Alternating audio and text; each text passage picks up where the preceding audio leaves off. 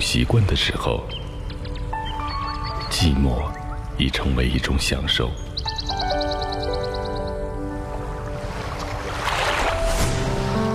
小顾啊，班上同学好相处吗？有没有闹什么矛盾啊？一切都好了，不要担心。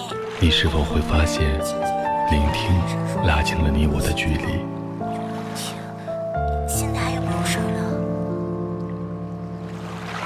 这里是许多年以后，我是无声。收听或者分享属于你的故事，请关注我的微信公众号“无声”。许多年以后，这七个字的首字母，记得是大写哦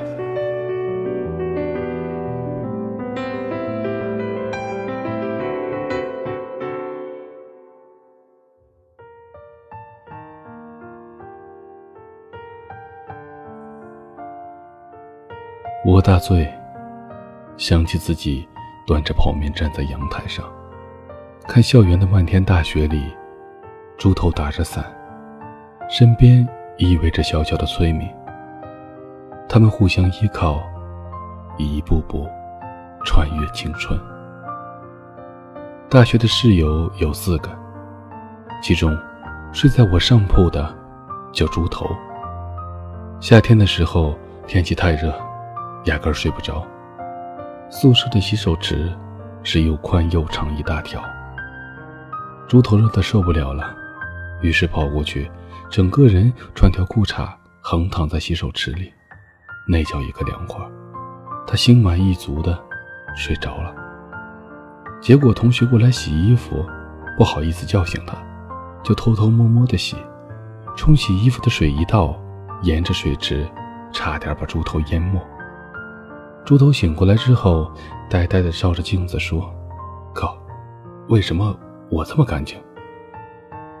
猪头想买好点的电风扇，但身上的钱不够，于是他写了篇小说投稿给故事大王，打算弄点稿费。他激动地将稿子给我看，我读了一遍，肝胆俱裂。故事的内容是男生的宿舍太肮脏。导致老鼠变异，咬死了一宿了的人。他问我怎么样，我沉默了一会儿，点点头说：“尚可姑且一试。”后来稿子被退回来了，猪头锲而不舍的修改，改成男生宿舍太肮脏，导致老鼠变异，咬死了来检查卫生的辅导员。稿子又被退回来了，猪头这次暴怒，彻夜不眠，改了一宿。篇幅增加了一倍。这次内容是男生宿舍太肮脏，导致老鼠变异，咬死了其中一个学生。学生毕业后成了故事大王的编辑，虽然明明是个处男，却得梅毒，死了。稿子这次没有被退回来，编辑回了他一封信，很诚恳的语气说道：“同学。”老子弄死你！猪头放弃了赚钱的梦想，开始打游戏。他花了三十块钱从旧货市场买了台二手小霸王，打《三国志二》。他起早贪黑的打，一直打到游戏卡出问题，居然活活的被他打出六个关羽，八个曹操。那年放假的前一个月，大家全身拼凑起来不超过十元，于是饿了三天。睡醒了，赶紧到洗手间猛灌自来水，然后躺回床位，保持体力，争取尽快的睡着。第四天，大家饿得都哭了。班长在女生宿舍动员了一下，装了一麻袋零食，送到我们这儿，希望我们好好的活着。当时我们看着麻袋，双手颤抖，拿起一根麻花送进嘴里。泪水横流，靠麻袋坚持了三天，再次陷入饥饿，我记忆犹新。后半夜，猪头猛地跳下床，其他三人震惊地盯着他，问：“你去哪儿？”猪头说：“我不管，我要吃饭。”我说：“你有钱吃饭？”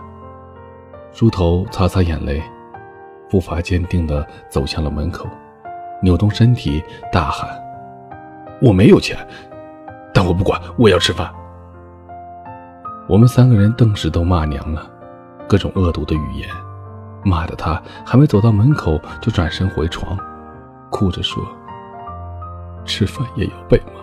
我不吃了。”清早，猪头不见了。我饿得头晕眼花，突然有人端着一碗热汤递给我，我一看，是猪头。他咧着嘴笑着，说：“我们真傻，食堂的汤是免费的呀。”全宿舍泪洒当场。猪头喃喃地说：“如果有碳烤生好吃，该多好啊！多加蒜蓉，烤得吱吱冒水。”再后来，猪头恋爱了。他喜欢外系的一个师姐，猪头守在开水房等师姐去打开水，但他不敢表白。师姐将开水瓶放在墙边，一走远，猪头就把他的开水瓶偷回宿舍。一个月下来，猪头一共偷了他十九个水瓶。作为室友，我们非常不理解，但隐约有点兴奋，我们可以去卖水瓶了。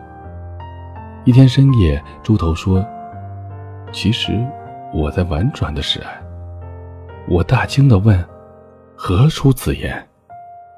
猪头说：“我打算在毕业前偷满他五百二十个水瓶，他就知道这是五二零，我爱你的意思了。”大家齐齐的沉默，心中暗想：“我去你大爷的！”那时候的男生宿舍熄灯以后，总有人站在门外。光膀子，穿条内裤，煲电话粥。他们扭动身体，发出呵呵呵的笑声，窃窃私语。每张桌子的抽屉里，打废的 IP 电话卡日积月累，终于超过了烟盒的高度。猪头很愤怒，他没有人可以打电话，他决定打电话给师姐。师姐叫崔敏。那头崔敏的室友接的电话。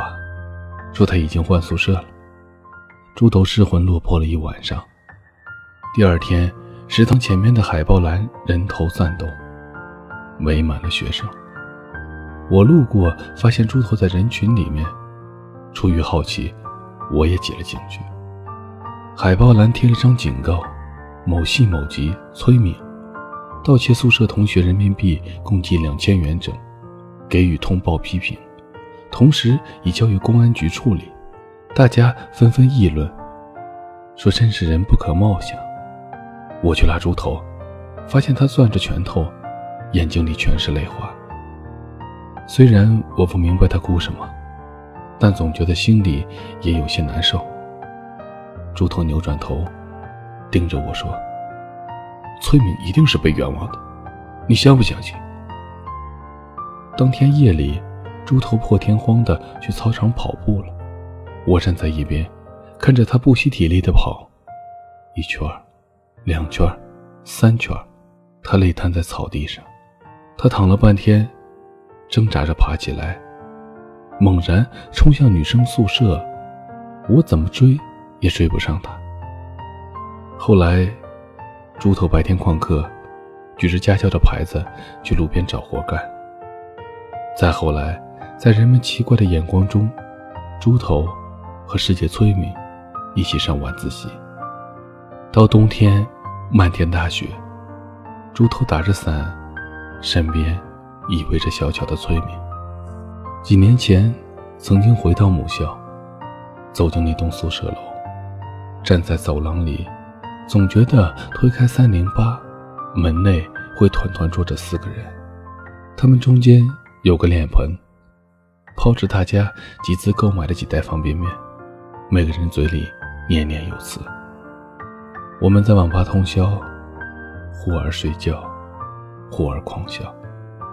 我们在食堂喝二锅头，两眼通红，说：“兄弟，你要保重。”我们步伐轻快，在图书馆，在草地，在水边喝啤酒，借对方的 IP 卡打长途。在对方突然哭泣时，沉默着，想一个有趣的话题转移他的注意力。然后，我想起猪头狂奔在操场的身影。他跑得精疲力竭。深夜，星光洒满年轻的面孔，似乎这样，就可以追到自己心爱的姑娘。我们朗读刚写好的情书，字斟句酌，比之后工作的每次会议都认真。似乎这样就可以站在春天的花丛中，永不坠落。我们没有秘密，我们没有顾虑，我们像才华横溢的诗歌，无需冥思，就自由生长，句句押韵，在记忆中铭刻剪影。阳光闪烁。边缘耀眼。猪头结婚前来南京，我们再次相遇，再也不用考虑一顿饭要花多少钱。聊着往事，却没有人去聊如今的状况，因为我们还生活在那首诗歌中。它被十年的时间埋在泥土内，只有我们自己能看见。我们聊到宿舍里那段饥饿的岁月。笑成了一团。猪头拍着桌子喊服务员：“再来一打炭烤生蚝，多加蒜蓉，烤到吱吱冒水，就赶紧上。”他高兴地举起杯子说：“我要结婚了，大家干一杯。”猪头的太太就是崔敏。很快，他喝多了，趴在酒桌上，小声地说：“张佳佳。”崔明没有投那笔钱，我点头，我相信。他说：“那时候，所有人不相信他，只有我相信他，所以他也相信我。”我突然眼角湿润，用力点头。他说：“那时候，我做家教赚了点儿。”想去还给钱被偷的女生，让她宣布钱不是崔明偷的。结果等我赚到费用，那个女生居然转学了。他说：“那天崔明哭成了泪人，从此她永远都是个偷人家钱的女生。”我有点恍惚。他举起杯子笑了，说。一旦下雨，路上就有肮脏和泥泞，每个人都踩过去。可是我有一条命，我愿意努力工作，拼命去赚钱，要让这个世界上的一切苦难和艰涩，从此再也没有办法伤害到他。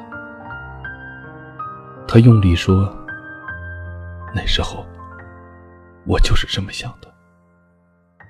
以后。”我也会是这么做的。我大醉，想起自己端着的泡面，站在阳台上，看校园的漫天大雪里，猪头打着伞，身边依偎着小巧的催眠，他们相互依靠，一步步穿越青春。十年，醉了太多次了，身边换了很多人，桌上换过很多菜。杯里洒过很多酒，那是最骄傲的我们，那是最浪漫的我们，那是最无所顾忌的我们，那是我们光芒万丈的青春。如果可以，无论要去哪里，剩下的碳烤生蚝，请让我打包。